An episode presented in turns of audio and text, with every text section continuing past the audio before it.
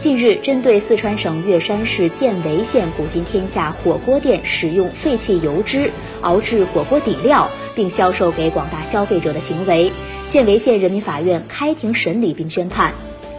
经审查，二零一八年五月至二零一九年一月期间，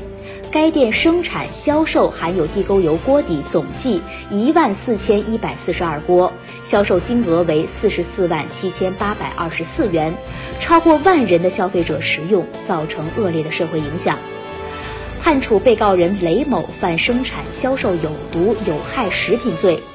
判处有期徒刑七年，并处罚金人民币五万元，在市级以上媒体公开赔礼道歉，